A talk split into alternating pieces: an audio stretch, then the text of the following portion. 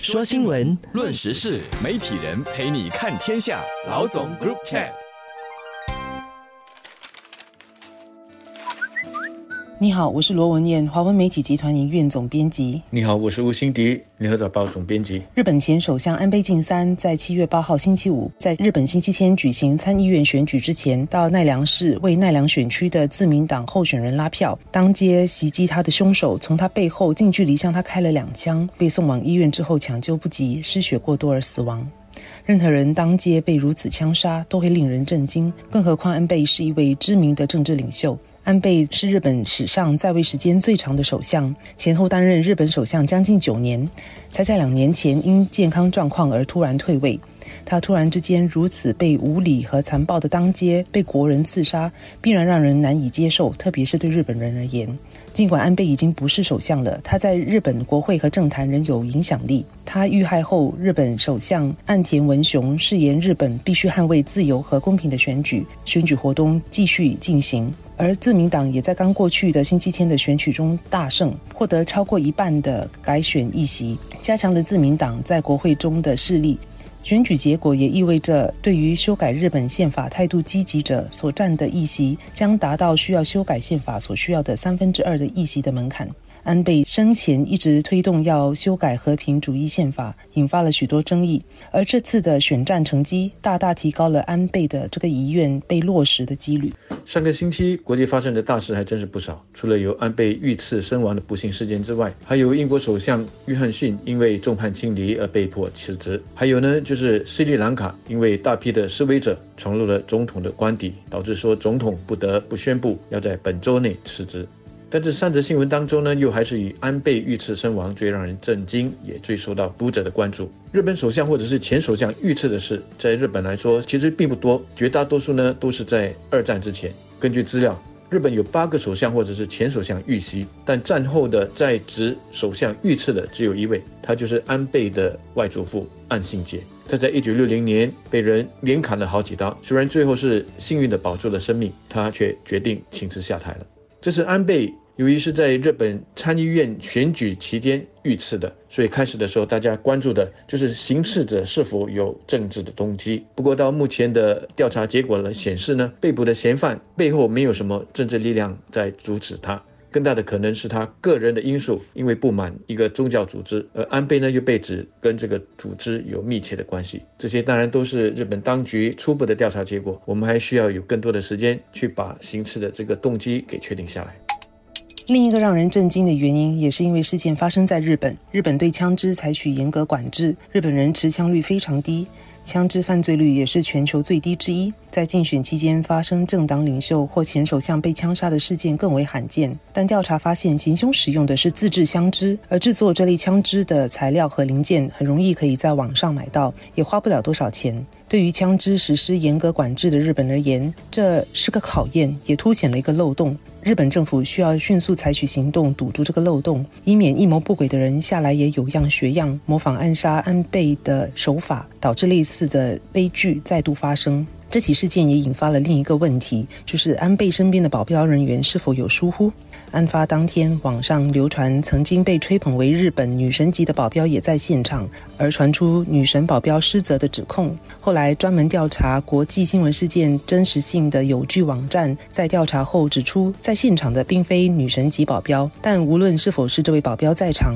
也无法消除保安人员是否有疏忽的问题。为何安倍的凶手可以如此轻易的近距离朝安倍开枪，而不只是一枪，是两枪？是保安措施不够稠密吗？又或者是因为日本枪击案件少，政治人物出行时的保安措施也因而比较宽松，在竞选活动时也会站在街头发表演讲，与路人握手等等，因为他们可能根本没有想到会有枪手刺客，因此防范意识也比较薄弱。但这一点，我相信下来肯定会有改变。作为政治人物。特别是一个民主选举制度下的政治人物，很难说把自己圈在一个绝对安全的泡泡当中。那么周围呢都是森严的保安，外人无法接近。因为你如果真的这么做，你无形中就去跟你的选民之间呢筑起了一道墙。政治人物跟公众有比较近距离接触的活动，粗略来说可以分成两大类。一种呢，他出席者是受邀的，或至少呢是可以通过安检才能够进入活动现场的。这种公众活动的这个安全性相对来说呢，就比较是可控的。你比如说是一场讲座，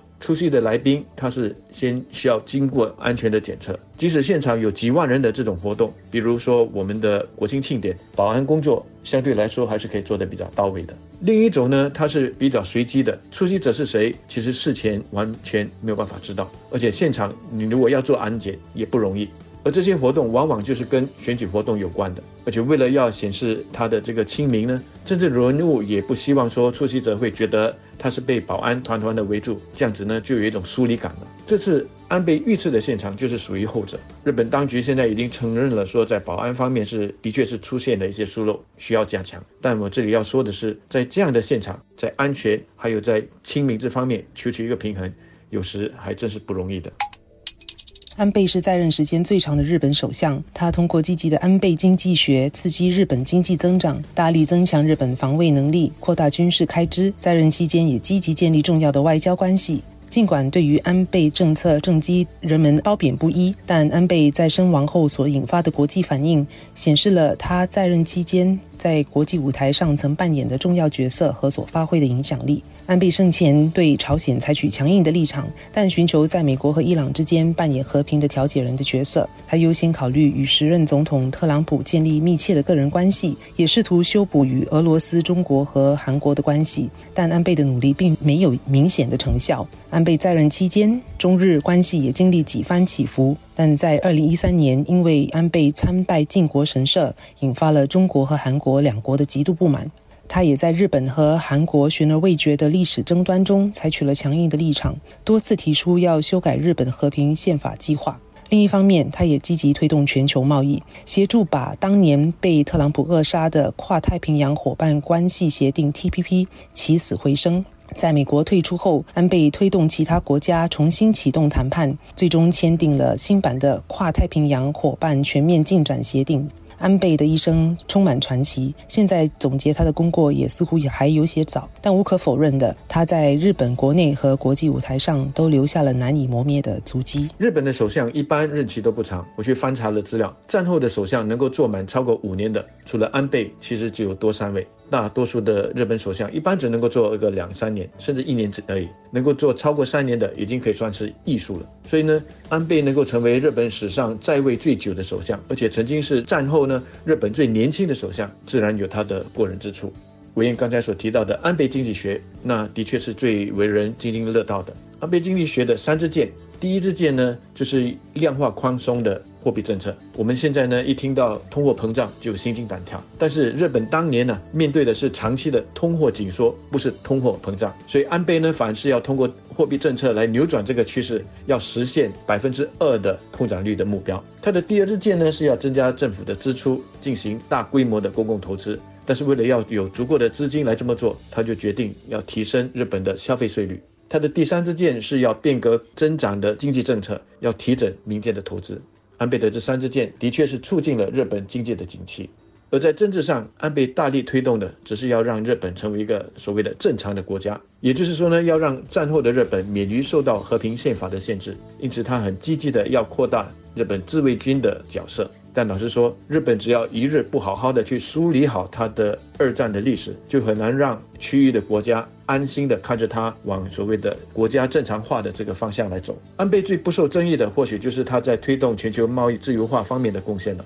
文念刚才就提起了 CPTPP 是安倍的一个成绩单。确实，原本的 TPP 呢是由美国来主导的，但是特朗普他一上台了之后，竟然拍拍屁股说他要退群了。一个像 TPP 这样一个高规格、高标准的多边贸易协定，是需要一个经济上有足够体量的一个国家来推动的。美国一走了之了之后，安倍领导的日本在这个关键时刻挺身而出，出来收拾烂摊子，把 TPP 继续的往前推，真的应该在历史上呢把安倍记录下来。